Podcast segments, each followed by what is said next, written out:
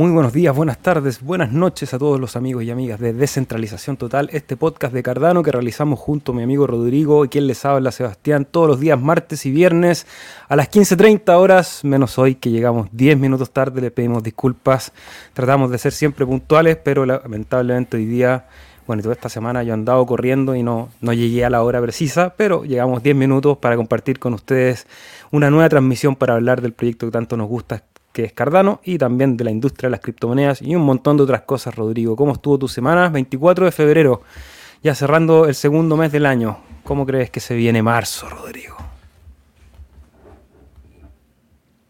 Sin palabras. ¿Qué quieres que te diga? no, bien, hermano, contento de compartir contigo y a punto de cerrar el primer trimestre.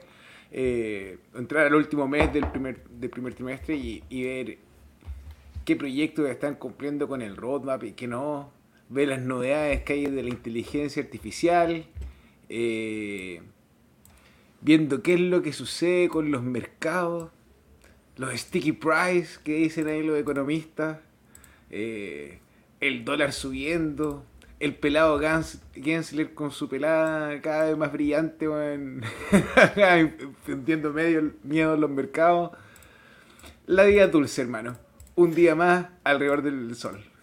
Eso, rellena nomás, compadre, mientras, porque estoy abriendo los links que me mandaste hace rato, pero como te digo, me acabo de sentar en el computador, así que estoy recién preparando la transmisión del día de hoy. Hoy día quiero... encima me mandaste como 300 noticias, pues. Hermano, está muy entusiasmado. Pero está buena esta semana, ya no queremos hablar más del staking contingente. Sí, sí, es que ese es el tema. De partida, una una pausa bien grande a todas las personas que nos acompañan a diario y han dicho, oye, qué lata los programas constantes sobre el debate. Puede ser que a ti como inversor no te pegue mucho la idea o no te importe o sea muy relevante sobre el debate filosófico o técnico que involucra el staking contingente. Entonces, hoy día te vamos a poner, vamos a poner una pausa pensando en ti. Porque sabemos que no toda la venta es filósofo en Cardano. Así que con calma vamos a avanzar el día de hoy. Y quiero hacer quiero hablar de un proyecto, hermano, de, de esa foto que te envié, Seba, para no dar el spoiler, pero quiero acordarme de un programa de televisión latinoamericana que se llamaba Sado Gigante. Oh, y había... Qué, aburrido. Sí, y había un personaje que se llamaba el Chacal de la Trompeta. Ah, no. y en este minuto, eh, en la cuenta de ADAX Pro, que es uno de los servicios que supuestamente montó al principio en el ecosistema de Cardano, que tenía los tokens listos para vender antes que los contratos inteligentes, que tenía los tokens listos antes que la idea del DEX. Eh, ocurren dos cosas. O una, o alguien obtuvo las credenciales para ingresar a la cuenta de Twitter o estar haciendo una broma. O dos, vamos a revisar lo que dice la cuenta de Twitter para poder argumentar bien. Eso, tenemos varias noticias, ya tengo todo preparado para la transmisión. Voy a aprovechar de saludar a quienes desde temprano nos van dejando saludos, likes, comentarios, observaciones, preguntas, lo que quieran dejar ahí en el chat en vivo. Cripsy, un saludo amigos, eh, abrazos desde la madre patria. Felipe, like número 3, muchas gracias desde Noruega, nos saluda Felipe, ¿cierto? Y dice que Felipe de Criptomonedas TV anunció la mesa redonda con los operadores de pool de habla hispana por el tema del KYC en Cardano, será interesante ver los diferentes puntos de vista. Sí, por eso hicimos una pausa en el capítulo de hoy, pero parece que es imposible hacerla porque es el tema contingente, tampoco le queremos sacar el poto a la jeringa, como se le dice acá en Chile, eh, esquivarlo. Dos cosas. Efectivamente, estuvimos conversando ya con Felipe, por lo menos con Rodrigo, estamos comprometidos a participar en esa mesa redonda para compartir ideas, argumentos y para filosofar, como decía mi compañero recién. A lo mejor se van a sumar otros pulsos, así que interesante, de todas maneras, independiente de, de qué vaya a salir de esa conversación, creo que es un placer y, un honor para nosotros eh, conversar con Felipe, que es una persona que lleva tantos años en el ecosistema, y va a estar bueno eh, contraponer posiciones porque estamos todos en lugares distintos, pero somos todos usuarios de la red.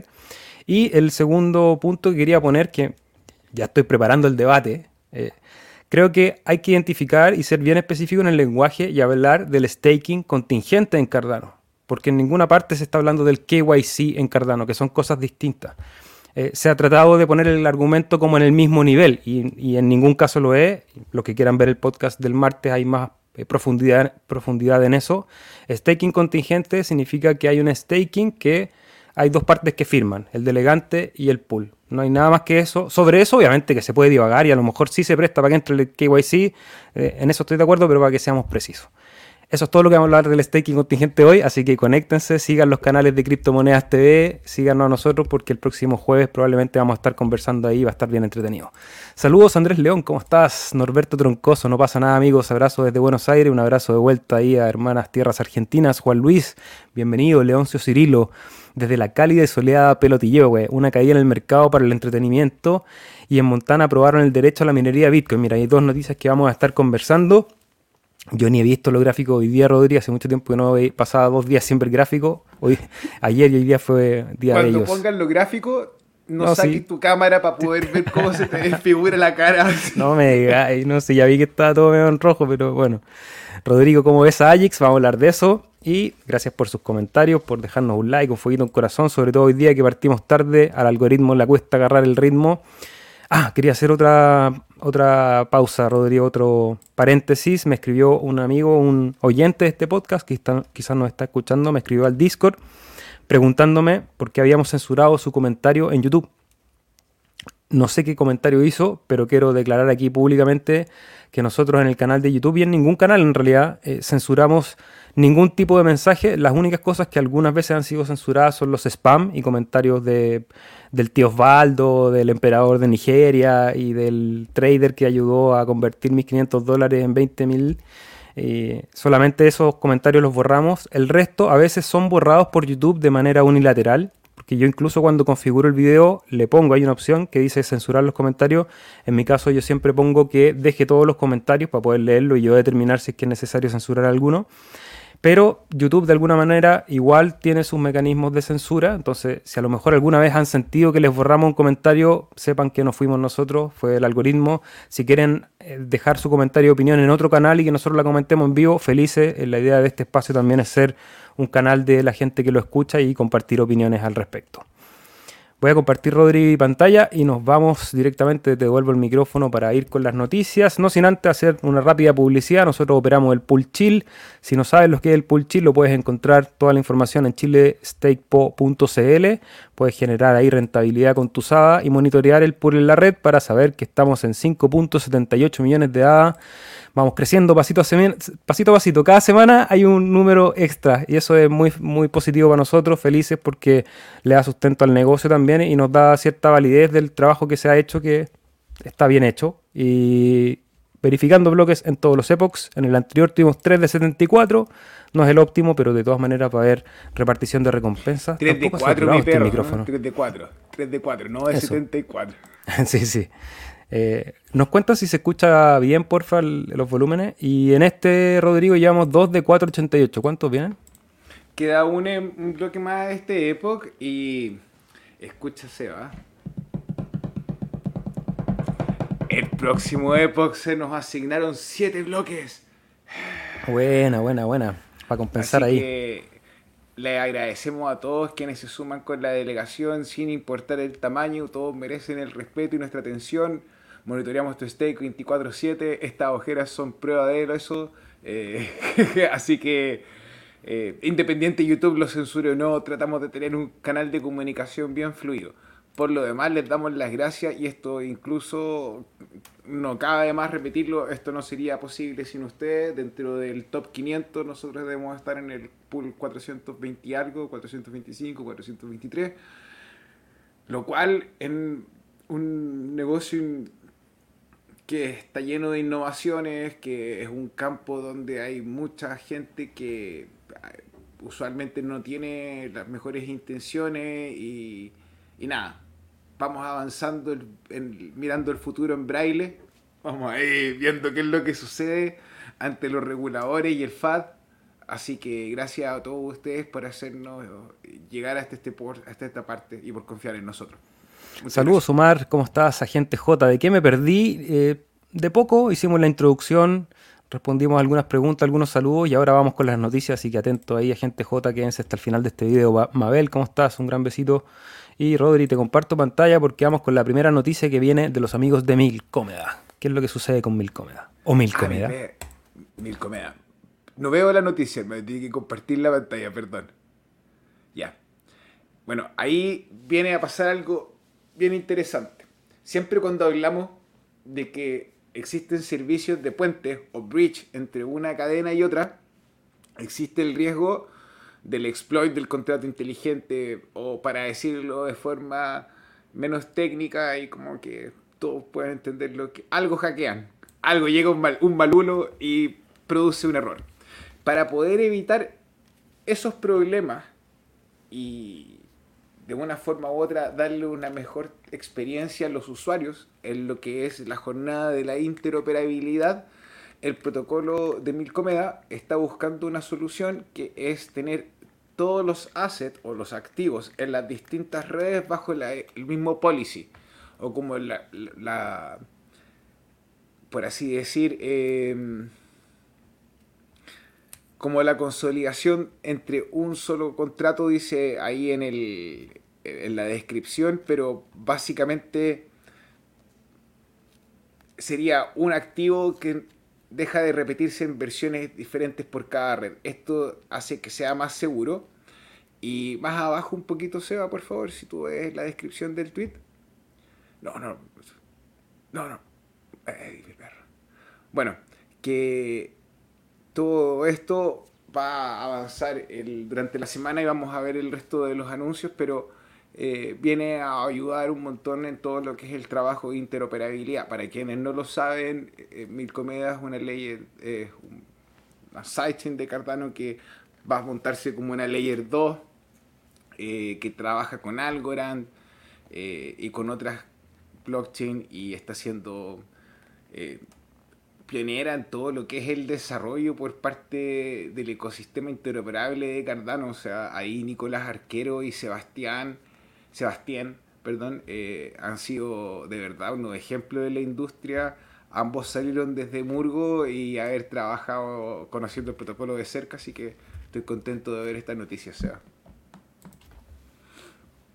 Ah, ya. Y la siguiente cuenta, por si alguno de ustedes no la conoce, se llama Proof of Cardano. Es una cuenta de Twitter en la cual, de una forma u otra, el ecosistema buscó eh, poder dar una lectura fidedigna a los avances del ecosistema.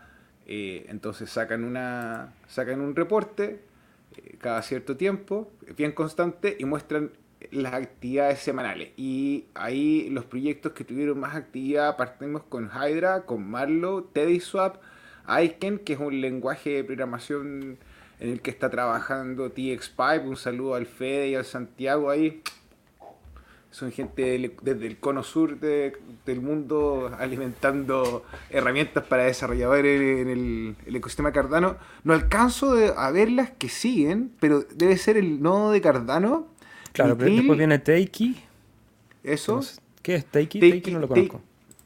Teiki, mira, la memoria. Es como una unión de, eh, de servicios de educación que quiere buscar tener un impacto en África y eh, hizo una postulación con diferentes pools a hacer un, partnership. Eh, nosotros postulamos y quedó nuestro compadre Martín de Itza, que, fuimos, que vimos que fue el primer pool que salió elegido por ellos. Así que felicitaciones, Martín. y después, claro, el Cardano Node, Mitril, Spectrum Finance, Aneta BTC y Plutus App. Ahí en el listado. Ah, antes de pasar, Spectrum Finance es lo que era el antes Ergodex. Si alguno de ustedes en el pasado de la gente que mira los episodios y nos acompaña utilizó el Ergodex como les conversé, felicitaciones. Se hacen acreedores de 100 tokens del, del, del DEX que si no me equivoco es SF, SBF. Eh, menos mal que no es FTX o, o, algo así. Eh, así que nada, pues felicitaciones, revisen las diferentes carteras. La gente lo está utilizando con Yoroid Nightly. Si alguno de ustedes tiene esas palabras todavía a disposición, las puede utilizar con la billetera de Nautilus. Recomendada, mucho mejor experiencia. Porque de hecho ya Yoroi dejó de trabajar con Ergo. Pobre Yoroi. Llorón. El llorón. Bueno, seguimos con esta noticia de Cointelegraph porque aparece una noticia de Emilia Capra, que es la escritora de, este artículo, que dice cómo crear NFTs en la blockchain de Cardano, Rodrigo. Ya, vamos, vamos, vamos a empezar a unir los puntos. Tiempo atrás, Coindesk quería o estaba buscando a alguien que los comprara. Nuestro compadre, el Carlos, se acercó a ellos, firmaron un, un acuerdo de no decir nada. Pero resulta que Coindesk empezó a sacar artículos de Cardano. Y resulta que nosotros podemos ver que la gente que escribió el artículo no hizo la pega. Baja un poco, amigo, lee la noticia. Ahí, minting and the creation of the longer, it's no longer hard Cardano. Y ellos están hablando. Eh, how to create Cardano. To mint Cardano baja un poquito, clic. Esto. Eh, ya, ahí te dan las instrucciones de cómo eh, hacer un NFT, pero por lo que yo había entendido, mezclaron la forma con la de los contratos inteligentes, ya que en Cardano los NFT, como los otros tokens, son tokens nativos. Eso quiere decir que no son como en la red de Ethereum que están sujetos a, a un contrato inteligente de RC20. Por lo demás, eh, nada, pues les invito a unir los puntos y ver qué, qué es lo que sucede con Coindesk y con el ecosistema de Cardano, que creo que es de las pocas noticias positivas, a pesar de que no estuvieron bien hechas, eh, acerca del ecosistema. Seguimos con noticias, Rodrigo. Hoy día yo no, traje noticias, así que le pido disculpas a la audiencia. De ahí voy a leer comentarios. Todo esto lo, tiene, lo preparó Rodrigo. Hoy día para entender un poco qué es lo que pasó con el precio, tiene que ver con hoy día con una lectura que salió del índice de precio del consumidor, donde se había pronosticado un 4%, creo, y salió un 6. Un 0,4 y salió cuánto? Y salió un 0,6. Entonces, eso ha provocado que la gente salga de los eh, activos especulativos, por darte un ejemplo, por así decirlo, de los activos, y se vaya al dólar. Entonces hemos visto que el dólar está subiendo cerca del rango de los 105, luego de haber eh, bajado una un, bien rato, un buen rato, habiendo roto la tendencia al alza que había llegado al pico a los 112, creo, 114. Y aquí está la noticia que partía Rodrigo contándonos, que era respecto al, al Twitter de AVAX Pro. Eh, ahora sí, me siento como el chacal de la trompeta. Ni siquiera como la vieja veneno. Eh, AVAX Pro hemos tenido una, relación bien difícil. Nosotros desde un principio les llamamos unos scam. No nos gustó. En un minuto tuvimos que se en, frente de la comunidad de Cardano. Me disculpé públicamente porque dije ya a lo mejor exageré y cometí injuria pero ahora vemos que alguien desde el staff de ADAX, la persona que estaba a lo mejor a cargo de la cuenta, dice empleados sin pago, 4. Número de empleados eh, que se conocen que están en el payroll, 3. Número de mods, eh, número de veces que los mods eh, han requerido de forma paciente, 104 deliveries técnico o entregas técnicas, cero. Eh, técnico, staff técnico, cero. Eh, porcentaje de avance del roadmap del el primer trimestre, cero. Baja un poquito, se va. Número de número controlado de Twitter acá, número de cuentas de Twitter controladas, cero. Número de cuentas de email controladas, cero liderazgo exitoso en la reorganización, cero. Número de feedback o retroalimentación, cero. Número de...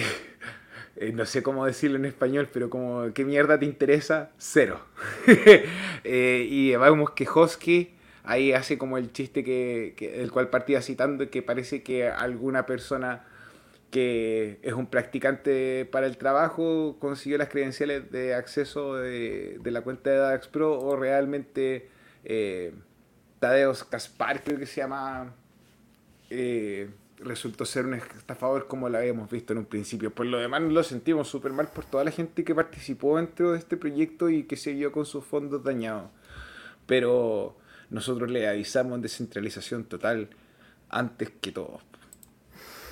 Y algo que está empezando a subir, ya lo veíamos el martes, es el Total Value Locked, el TVL, que es el valor total que está en las plataformas de DeFi y en la red de Cardano. En este momento retrocediendo igual que el precio, 5% menos que ayer, pero aún así en el valor de los 300 millones de A en las plataformas DeFi. Esto aparte de todo lo que está en staking en la red propia, que es alrededor del 70% del total líquido de la red. Y si empezamos a ver los servicios que están trabajando en la red, el único que es interoperable en este minuto y que podemos ver es Milcomeda, o sea, perdón, Wesley Swap, que trabaja con Milcomeda y con la red de Binance. Eh, y el resto de los servicios trabajan dentro del ecosistema de Cardano. Por ejemplo, MinSwap lo hemos conocido, es un DEX. Indigo crea los sintéticos tenemos hay USD, hay BTC, hay Ethereum, que son como sintéticos dentro del ecosistema de Cardano que representan esos activos. Tenemos WinRiders, tenemos Jet, que Jet partió súper bien su primer mes, había llegado a un tope de 11 millones y recién empezó a crecer, a pesar de que vemos el número rojo en particular ahora por la caída del mercado, ha ido avanzando y el proyecto en particular de eso, si tú miras en valor dólares, ha ido ahí, pero si tú miras en nada, la tendencia, bueno, iba, iba al alza. Ahora vemos que en el último minuto estaba bajando. Eh, y si tú revisas, por ejemplo, eh, baja un poquito, mi amigo. El proyecto que sigue, que es, es que es de mis favoritos, eh, ha tenido un buen despliegue eh, ha estado más lento, pero ha seguido presentando e innovando con tecnología como lo ha hecho desde el punto, desde, desde el principio, así que a pesar de que el token Milk ha bajado de los 2 a yo te avisé y vos no me escuchaste, como decía la canción de los Cadillacs. Ah, y con esta noticia que es de una revista, hermano, que se llama Fineboard. ¿Lo había conocido tú? ¿Lo había escuchado alguna vez? Yo tampoco, eh, ni en pelea de perros. Parece que son desde el 2019, están inscritos en Inglaterra y hacen una recomendación de las criptomonedas que dices comprar que están bajo un dólar en marzo del 2023 y el número uno es Cardano. Después en la lista, perdón, habla de XRP, eh, ¿Qué más? Sand, que es un protocolo del metaverso. HBAR. Eh, Dodge. Eh, bueno, en realidad la idea era mostrarle cómo poco, un poco la narrativa está empezando a cambiar por parte de los medios de comunicación sobre Cardano y eso a lo mejor tiene que ver con que desapareció nuestro compadre Sam Scam que financiaba las revistas y los medios. Y hablando de revistas y de medios, queríamos traerle una presentación de un nuevo proyecto que aparece en la red de Cardano, sobre todo de nuestro lenguaje, que es el español, y les vamos a presentar Carnada, que es la primera revista digital en español sobre Cardano, Rodri. Mira, si ustedes están ahí en, Twitter, la cuenta es arroba guion bajo carnada en la cuenta, y resulta que eso, mi perro, y que esta revista en su primer número tiene a varios de nuestros amigos hablando. Tiene a JP, tiene a Alex del equipo de la TAM Cardano. Y si tú le haces clic ahí puedes ir revisando cómo es el material gráfico. Aparece Quijote. Eh, así que un saludo ahí a Quijote también. Bueno, proyecto sobre Catalyst, los diferentes tokens que están ahí, Fluid Tokens, JPG Store. Eh, acá hablábamos ahí que trabajó Alex, estuvo Lucas también involucrado. Y nada, nosotros nos pone súper feliz poder presentarle a ustedes este proyecto. Eh, uno, porque en el lenguaje, en el idioma que hablamos. Eh, dos, porque es una iniciativa de la comunidad. Y, y, más que mal, la posibilidad de una forma u otra de que si tú tienes una idea que quieres eh, que llegue a más personas en blockchain, no necesariamente tenga que ser pagada y posicionada por ti o por un, o por un manager de, eh, de CEO, sino que esto puede ser una herramienta de contenido orgánico que sirva a la comunidad. Así que eso, felicitaciones al equipo de Carnada y Anciano Cripto, está ahí trabajando en el equipo. Y ahí en pantalla he ido poniendo algunas de las imágenes un poco para que sepan, un gran trabajo harto material para ir aprendiendo más de este ecosistema. Así que vayan al Twitter y ahí pueden llegar al link de la revista. Y terminamos las noticias porque Eternal, que es una de las billeteras que hemos recomendado aquí constantemente, porque funciona bien, simplemente está bien hecha y, ha sido un alivio para todos los que usamos la red de Cardano, ha alcanzado los 100.000 100 mils, los 100 mils instalaciones de esta extensión, eh, lo que habla de un crecimiento interesante. Esta es una de las 15, 16 billeteras que hay disponibles en el ecosistema, entonces me parece un buen logro para, esta, para este proyecto de la red. Y mi perro quiere darle así un teaser a la comunidad en español de cómo se va a ver la billetera de ahora en adelante. ¿Quiere hacerlo? ¿Ya? ¿Cómo tengo que hacerlo? Baje, baje un poquito, no, no, baje ahí en la foto, en la que sigue, así se va a desplegar en el teléfono celular eh, va a cambiar la experiencia de usuario un poquito y en el desktop o en el computador eh, se va a ver también un poquito diferente que está ahí. Mm, se bonita. de hecho, pues, eso era lo único que reclamábamos en algún momento. Me acuerdo cuando hicimos el análisis de esta billetera, decíamos que era increíble la usabilidad porque tiene todas las herramientas en el mismo lugar, están ordenadas, puedo hacer todo lo que se puede hacer en la red de Cardano básicamente, se puede hacer desde la billetera eh, pero la gráfica era todavía un poquito dura. En cambio esto que estoy viendo a primer golpe me parece que está muy ordenado, se entiende bien, los colores están bien elegidos, es moderna, es sobria, me gusta. Dedo para arriba para Eternal. Vamos a ver si algún día la ponen de código abierto y así la revisamos todo y quedamos todos tranquilos con la billetera para el resto de los días. Es lo único que me falta a mí, para poder decir que es la billetera donde, donde uno puede hacer cualquier cosa básicamente. Pero todavía como hay partes que no somos capaces de ver, y no hablo de nosotros como difusores o, creadores de contenido, sino que los programadores que pueden revisar el código, mirando el código, qué es lo que pasa atrás de una imagen, eh, uno se puede dar cuenta mucho más fehacientemente que la seguridad está cuidada por todos los flancos. Obviamente que, y lo hemos dicho Rodrigo sobre todo, creo que lo dijiste el martes, que el hecho de abrir el código también te expone a que haya una serie de copias o de vulnerabilidades que si es que alguien las ve antes que tú puedas sacar partido de ello. Entonces, bueno, esperar que quizás ese sea el camino de desarrollo, no lo sabemos, no conocemos al equipo de Eternal. Hacemos un llamado, si hay alguien que hable español en el equipo de Eternal, que venga aquí al podcast. El, el, operador de Titán creo que está metido ahí en el equipo de Eternal, pero no sé si habla en español. Bueno, hay que hacer el llamado. Es que teniendo al Santiago, al Fede y al Andrés León y he escuchado de varios otros programadores que están así, como se puede decir, con las manos en la masa en los diferentes ecosistemas y que hablan español, así que, who knows. Teníamos al Ryan y nos decepcionó. Qué desastre ese Ryan. Vamos a ver qué pasa este año con Cardax, a ver si logran resarcirse de un terrible 2022. Ya, y efectivamente yo no había visto los gráficos hoy día, un día bastante negativo, una pérdida de... Mira de frente la pantalla, sea. ¿Por qué? Para ver tu linda cara cuando... ah, claro. Hemos perdido más, más del 5% en la vela de hoy. Yo estoy haciendo un análisis diario o, cada dos días del precio de en Instagram, de repente depende de la volatilidad y habíamos hecho el análisis que habiendo perdido la EMA de 21 y la de 200, perdón, la media móvil, siempre, siempre las confundo en el lenguaje, pero la media móvil, que esta amarilla es la de 200 y la azul era de 21, que en la vela de antes de ayer perdía las dos, habíamos dicho, oh, esto voy a venir a buscar acá la zona de los 0.34. Vamos a ver porque perdió la resistencia, entonces va a tener que venir a buscar un nuevo punto de soporte que podría repetir estos dos por lo menos esta es la lectura que yo hice el otro día. Está este mínimo, que es muy parecido a este mínimo anterior.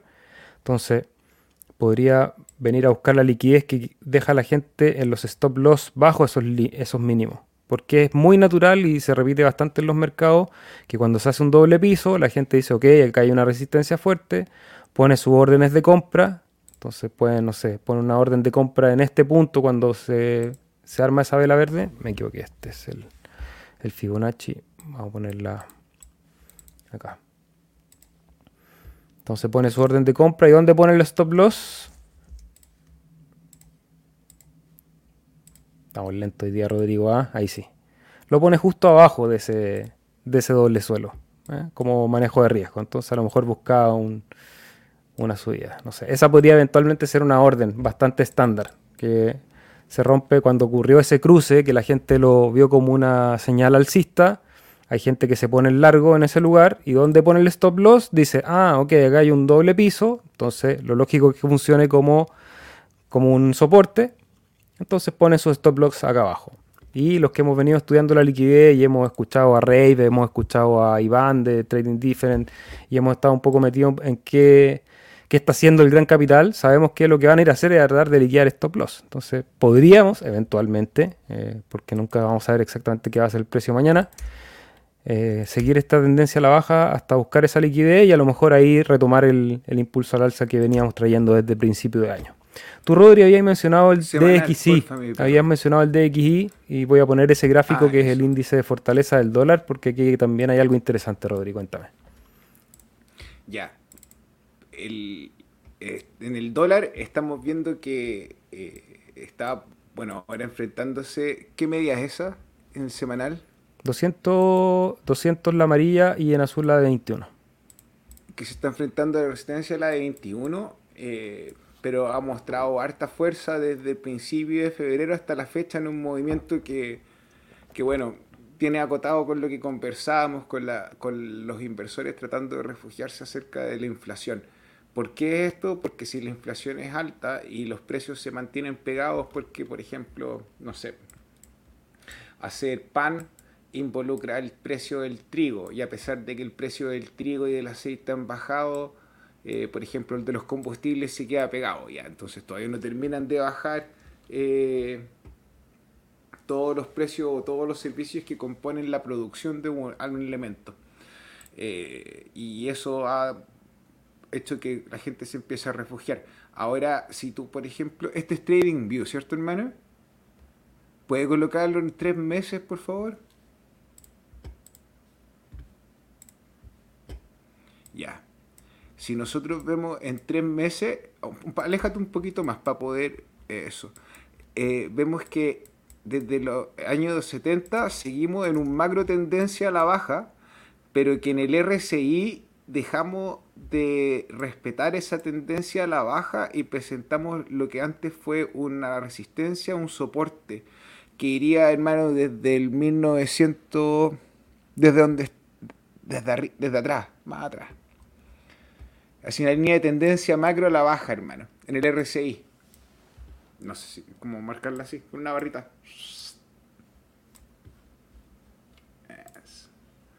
Entonces pasa por los topes. No, no, más abajo.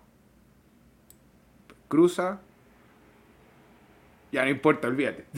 está difícil de explicar, pero lo que quiero decir es que a pesar de que el dólar está tomando fuerza, la tendencia sigue siendo la baja sería preocupante que fuese a buscar niveles más arriba de los que visitamos porque esa eh, eh, si el dólar llegase a tomar esa posición, las economías más pequeñas, como las que no pueden imprimir dólares, por así decir, vamos a sufrir un ratito. Eh, por lo demás, yo creo que este movimiento podría, como muestra en el RSI, a lo mejor hacer un doble tope y de una forma u otra tendría que ir a bajar. ¿Por qué pienso esto? Porque uno existe el conflicto bélico, la especulación del conflicto bélico y alguien tiene que pagar esos soldados y esos soldados la única forma de pagar es imprimiendo plata. Por ende, el dólar debería seguirse debilitando. Eh, de una forma u otra, vienen las elecciones presidenciales el próximo año. Campaña, promesa. Yo te digo, todo está eh, conjugando para que el 2024 se demuestra una vez más que los ciclos del Bitcoin no son nada tan solo de la minería, sino que hay una observación más grande. Saludos a Mabel Palma, ¿cómo estás querida? Un gran abrazo. Recordar siempre a Mabel y a cualquiera ahí que quiera compartir su experiencia con, con ADA, con el pool, no pongan sus montos, creo que eso es parte de la privacidad que uno tiene que ir cultivando, independiente si es poquito, si es mucho. Para todos es un esfuerzo, a todos nos cuesta ahorrar, es, algo difícil. Eh. Ahorrar es una dificultad, no es algo que se nos dé fácil, por eso tiene una muy buena recompensa, porque requiere un sacrificio, requiere disciplina, eh, cambiar la visión temporal del uso del recurso es importante. Entonces, felicitación a todos los que van pudiendo juntar capital en diferentes activos como el de A, pero si quieren compartir con nosotros no pongan montos, se los se recomiendo. Saludos Lucía, ¿cómo estás? Cariños a Paraguay, delegada Susaditas, muchas gracias. Felipe Riot, saludos, un abrazo. Víctor Muex, ¿cómo estás? Mira, Andrés dice que le gustó mucho la revista. Sí, bonito, está buen, buen producto, harto trabajo ahí involucrado, ojalá que tenga buen tiraje. Más vale tarde que nunca, Maximiliano Ferri, ¿cómo estás? Saludos a Roy Nakakawa, ¿cómo estás? Con Roy estuvimos aquí conversando en este podcast hace algún tiempo. Llegado marzo, se... Oye, estoy saturando, Rodrigo, no sé qué le pasa a este micrófono. No sé si la gente Demasiado lo escucha bien. en tu voz, hermano. Demasiado sexapil en tu voz. Se escucha perfecto. ¿Tú crees? White. No, yo no lo creo, pero vamos, vamos a ver qué es lo que pasa, no sé. Algo se está saturando. Eh, les decía que volvamos en marzo a retomar las entrevistas con los actores de la comunidad, así que quienes estén trabajando en proyectos o tengan ganas de venir a conversar acá sobre la descentralización, el proyecto Cardano, criptomonedas, eh, están más que cordialmente invitados. El Shusho, ¿cómo está? Saludos desde la carretera, ¿cómo están hermanos? Bienvenido. Tarde pero seguro, saludos al dúo dinámico, gracias Cardano Castellano, like y a delegar en Chile Steak muchas gracias, se escucha bien, ya, qué bueno Seba que se escucha bien. Maneja con cuidado por si acá, saludos desde la carretera. Ojalá no estés tipeando mientras estés manejando, y menos en YouTube. Te apuesto que sí lo está haciendo. Eh, Cuídate, weón. Nos gustan los admiradores y las delegantes que están en vida, no los que tienen problemas de herencia para pasar las hadas, por favor. Sí, Rodrigo siempre nos está cuidando. Gracias, Rodrigo, por cuidarnos en nuestra integridad. Eh, pero sí, va a estar todo bien, manejen tranquilo nomás, manejen con cuidado, siempre alertas y atentos. Oye, teníamos hartas noticias, pero se fueron así. Se me quedó alguna, Rodrigo, en el tintero, porque como lo hice rápido, no revisé si tenía todos los links puestos en pantalla, creo que sí. Sí, yo creo que lo hicimos bien, fue una pasada bien rápida. Eh, si alguno tiene una pregunta, una duda, consulta, este es el minuto. Eh, sobre el ecosistema en particular de Cardano o a lo mejor blockchain podemos conversar. Eh, ¿Sabéis de qué vamos a hablar, Rodri? Cuéntame, hermano. Vamos a aprovechar eh, noticia en directo, de último minuto. No, no, no es de último minuto, pero la acaban de compartir ahí en el canal privado de Chile Stake Po. Eh, nos mandó un mensaje a nuestro amigo Ulises para mostrarnos esta noticia que dice que la colección de NFT realizada por Token Mistrandir se vendió en su totalidad. Felicitaciones ahí por esa venta del token. Ulises estuvo conversando con nosotros hace, hace algunos meses sobre este proyecto precisamente y ya hay noticias que vendió todos los NFT, así que un gran saludo a los creadores de este proyecto, pero sobre todo porque este proyecto tiene un impacto en el medio ambiente, al final todo ese capital que se junta va a ir en beneficio de nuestro planeta. Así que bacán, noticia en directo, acaba de llegar al WhatsApp, así que lo estamos compartiendo ahora. Yo el próximo martes, próximo martes voy a sortear en la transmisión tres NFTs del token de la chacra. Tres. A la gente que esté conectada. Nos volvimos locos, nos volvimos locos. Ah. Nos volvimos locos. Ah. es que sí. Bueno, Maximiliano tiene razón. Es que el que viene el episodio número 200. Así que gente en su casa, lo que nos acompañen, vamos a estar regalando unos tokens, unos NFTs del toque, de la chacra Mitandrir y puede ser que alguna otra sorpresa. Y por lo demás, yo, yo me alegra, hermano, que no esté manejando al volante. Un caballero no hace esas cosas, dice Yuyo. Bien, hermano. Para festejar, oye, llegamos a los 200, Rodrigo, ¿en serio? Bueno, gente en su casa, 200. ¿Cuál es el de hoy día? El 199, mi perro. 199, wow. 200 capítulos. Son 200, más de 200 horas. Deben ser ¿Me caí yo o te caíste tú, Rodrigo? Rodrigo parece que se quedó pegado. Sí, ahí volvió. No, ahí volviste. no importa. Uno se te para. Si entiendo bien, 200 dividido 24 son 8.3 días de transmisión ininterrumpida. Yo creo que faltan ahora horas de por medio ahí. Sí, o sea, es que de hecho todos los capítulos duran como una hora 10, una hora 20 en promedio, y sin contar la transmisión de esa hackathon, que estuvimos como 8 horas diarias, 8 horas transmitiendo. Ya ponte tú que sean 250, 240 horas. Ahí es fácil eh, compartiendo con ustedes, aprendiendo también, divulgando conocimiento, lo que se puede. Creo que eso es lo más interesante, crear espacios como este en el Internet. Voy a aprovechar de reflejar la cámara para mirar a Rodri. Yo esta semana aprovecho a comentar, bueno, vamos a irnos en la cháchara estos 20 minutos que quedan. Tampoco vamos a alargar mucho el programa del día de hoy para que vayamos a descansar. Esta semana ha sido intensa. Peso que febrero generalmente son meses tranquilos en este lado del mundo, la gente está de vacaciones. Ha habido mucho trabajo, entonces ha tocado ir a minar Fiat al mundo real para poder convertir en A o para no tener que estar liquidando A para pagar las cuentas. Y estuvimos trabajando junto a otros colegas en un taller de fotografía durante toda la semana. Y la reflexión más bonita al final, que fue hoy día la última sesión, era esta nueva manera que Internet nos enseña, o no, ni siquiera nos enseña, no, nos deja como disponible para transmitir el conocimiento. Entonces, incluso hoy en día, talleres que son presenciales y que tienen una condición más académica, esto estaba organizado por un museo, tenía ahí ciertas formalidades, Hoy día la manera de enseñar que proviene del mundo digital ha permeado también la manera en que uno tiene de enseñar en el mundo tridimensional y hay muchas más herramientas. Uno puede buscar ejemplos rápidamente a través de imágenes en internet, puede resolver cosas en, tiempo real mientras está compartiendo ahí con las personas que quieren aprender. Aparte, como es fotografía, también el tener el alcance técnico para tener herramientas ahí a un precio regular, digamos, no es algo inalcanzable, pensando que igual es una institución, es un museo, pero es un museo de, una ciudad pequeña, que es donde vivo yo, donde siempre faltan recursos. Y claro, uno dice, bueno, ¿cómo hacemos que los recursos se muevan de la manera más eficiente posible?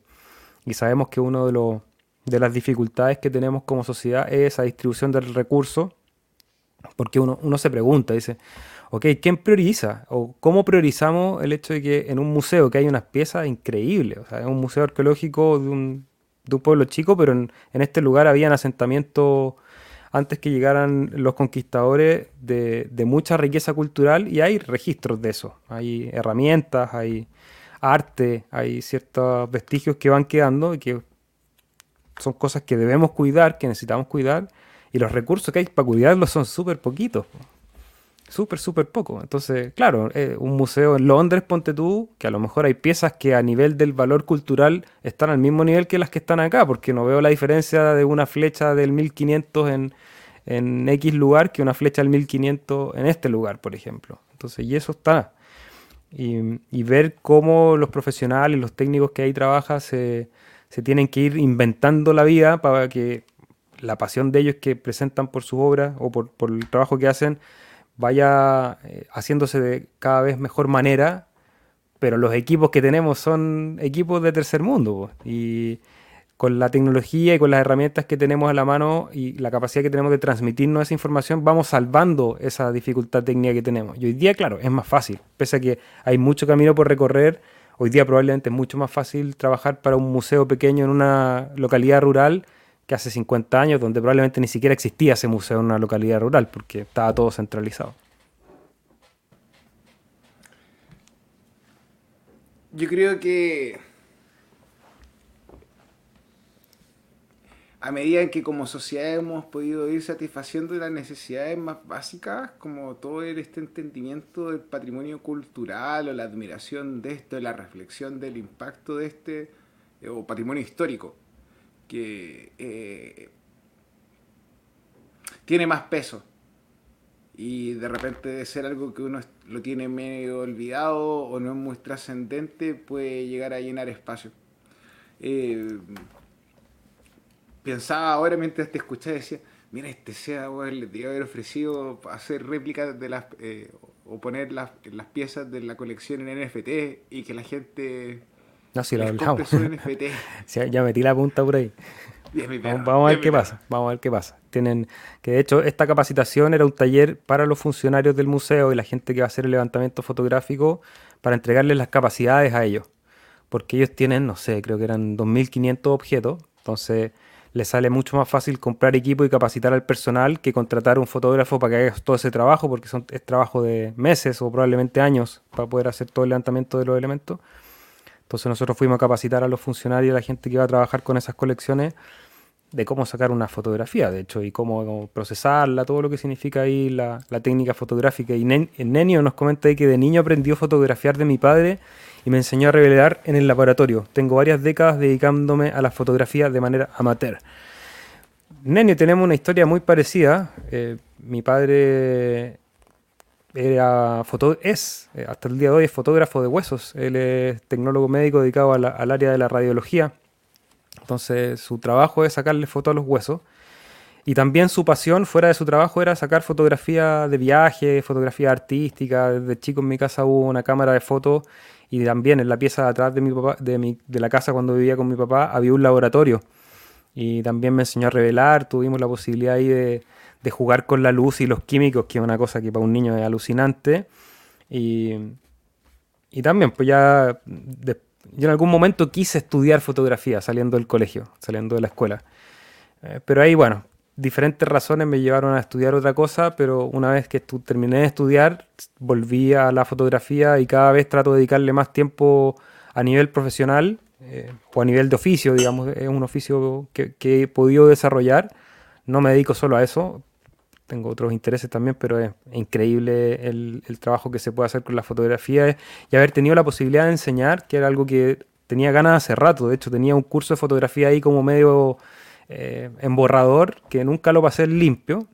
Hasta que se presentó esta oportunidad, me invitaron a hacer este curso, entonces también me obligaron a sistematizar todo el contenido que tenía en mente, que es un montón, obviamente.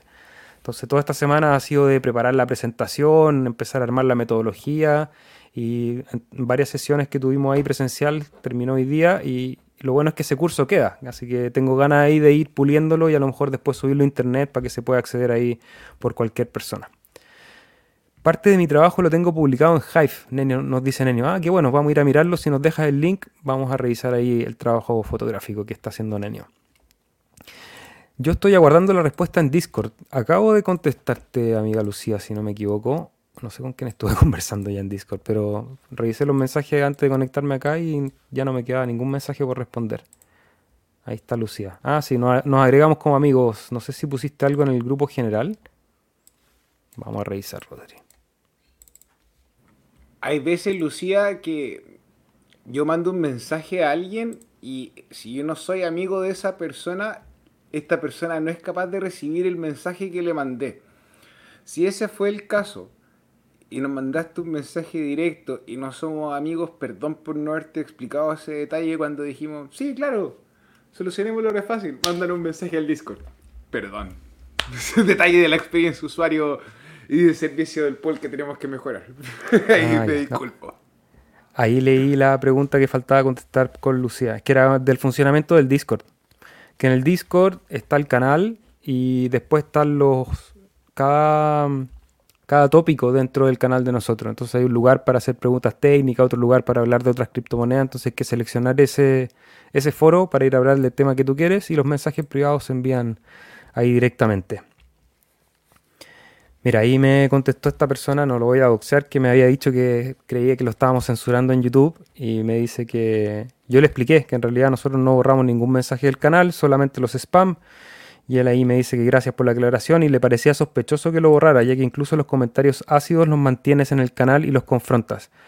Sí, o sea, mi interés en ningún caso es censurar a nadie eh, y es una discusión que va a estar muy, muy candente estos días. Parte del staking contingente tiene que ver con esa capacidad de censura que tiene la red. Y yo en lo personal creo en los espacios no permisionados y en donde no está el derecho a censura. Eh, creo que entregar una libertad que de repente es complicada, es difusa, es difícil de trabajar, pero es un valor tan importante que a veces es bueno el sacrificio de ese, de ese ítem. Mira, hermano, quedamos que íbamos a conversar de esto de este episodio. quedamos de eso. Mira qué, qué, es lo que quedamos. Pero ¿para qué me invitan si saben cómo me pongo?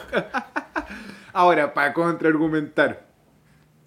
Que alguien te pueda rechazar una transacción en una red no le, no le quita su red o su principio de no permisionada. el que no sea permisionada es que uno o más, que al menos una, un, más elementos, uno o más elementos pueda también procesar esa transacción, ya lo hace no permisionada. Si tú me vienes a decir algo y yo no te quiero escuchar, no te escucho nomás. Chao, córrete. Ahora la idea es que en la red no permisionada, Independiente Pedro, Juan, Diego, yo esté enojado contigo, no queremos conversar. Alguien te va, alguien te va a dar el espacio, no te lo van a quitar. Y ya mm. las transacciones se pueden rechazar. Pero es una, pero es una censura. Tú, tú estás censurando a esa persona que quiere interactuar contigo. Ya existe, ya existe. En las redes no permisionadas o no censuradas, cerebrales, tú puedes censurar lo que se lo que se busca implementar es que en el sistema tú encuentres la alternativa para poder igual procesar tu mensaje, pero no quiere decir que todos los agentes estén forzados a procesar tu información. No, pero tienen la posibilidad de censurar. Sí, pero la Está la herramienta para censurar. Pero la libertad de elegir. Pero podría no estar la herramienta para censurar. Sí, sí, a un costo. Sí. no, no, te, digo, podrías no implementar una herramienta para censurar. Tendría un costo, obviamente, pero puede ser tu decisión como red. Pero, por ejemplo, ahora en la red actual, ¿cómo está? Mira, ni siquiera cómo está. Antes, cuando salió Sunday Swap, ¿te acordáis que alguien se conectó al, contrato inteligente de Sunday Swap? Hizo un exchange de tokens y los Sunday llegaron a costar como 15 a, en los primeros 20 minutos. Sí, eso se llama front running y se hace en, ET, en Ethereum que es que uno, un operador que sabe qué transacción o cuál es el bloque que se le asigna viene pronto, él puede meter su transacción dentro del mempool también. Ocurre. Claro, pero, pero, ese argumento es, eh, yo valido la censura en este caso porque ya existe la censura en otro caso, ¿cierto? Yo estoy yendo, llevando la conversación a lo filosófico, no, no al problema técnico del staking contingente. Dejémoslo para el jueves. Levantando ahí, tirando spoiler. Opino que la censura solo tiene una excusa y es cuando se viola el principio de no agresión, nos dice Cripsy. Ahí también hay un, hay un punto de vista. Eh, sí, sí, está, bien. Bueno, pero ya no voy a hablar más, Rodrigo, que no me dejó explayarme. Eh, mira, eh, ahí nos comenta el Yuyo, tu papá tiraba fotos de huesos y de viajes y exclusivamente los fines de semana tiraba la caña y ahí nació un grande individuo digital. sí, tiraba la caña. Creo que, creo que entiendo, no sé si entiendo lo que me quiere decir. No, no estoy seguro si Es que mi papá también pescaba, de repente mí me enseñó a pescar con la caña de pescar. Hermano, no tenemos que hablar de los orígenes biológicos del individuo digital, pero todos somos el individuo a lo Mejor es, a lo mejor es un origen digital, no tenemos idea. Todo esto es una simulación. Vivimos en la Matrix. Bueno, chiquillos, nos quedamos sin preguntas. Hoy día, bueno, partimos tarde, no alcancé a publicar, así que es un mea culpa. La gente seguramente va a ver esto en diferido, así que si están viendo esto en los canales de Facebook, de YouTube, de Twitch, de Twitter y de Odyssey, muy agradecidos. Si es que les gustó y les parece interesante este material, darle like, fueguitos, corazones, compártanlo en sus redes para que más gente se entere de este proyecto descentralizado. Y, y eso, pues nos pueden dejar preguntas comentarios durante la semana vamos a estar respondiendo. Saludos a Iván Fredes, ¿cómo estás? Y a todos los que participaron el día de hoy. Nos vamos a ver el martes en nuestra transmisión regular y el jueves de la próxima semana probablemente les vamos a estar avisando el horario y todo. Vamos a estar ahí en una mesa redonda hablando del staking contingente, del KYC, de la censura y creo que va a estar bueno ese capítulo. Así que pónganle suscribir a los canales de cualquiera de nosotros y vamos para adelante yo la verdad, sea como decías tú, es un honor. Siento que, que de repente como que nos invitan para nutrir el debate, pero que creo que el que más va a aprender ahí escuchando voy a ser yo, así que agradezco a Felipe la oportunidad de ir a conversar. Eh, a Topo que vi que estaba ahí involucrado, ¿quién? No estaba la TAM también. Estaba la TAM también. Eh, bueno, y, y, como para cerrar, es, como la reflexión del por qué lo vamos a conversar a lo mejor el jueves y no le seguimos dando bomba, porque es un tema que es difícil. Ahora, la idea o la gracia, creo, y me siento súper contento de quienes nos han acompañado y están con nosotros en los episodios, es que es una conversación filosófica. Y eh, como una conversación filosófica sobre cómo estamos nosotros pensando en la visualización del futuro y cómo vamos a integrar a la gente que nosotros pensamos que les va a servir Cardano. A lo mejor a nosotros que tenemos cuentas, acceso al banco, infraestructura, claro, es una opción a lo mejor para hacer una inversión. Pero para las personas que no tienen esta infraestructura, para ellos también es Cardano. Así que qué bueno poder conversar sobre para dónde vamos. Un besito, Seba. Cariño, amigo. Que tenga buen fin de semana. Saludos a todos. Adiós. Adiós.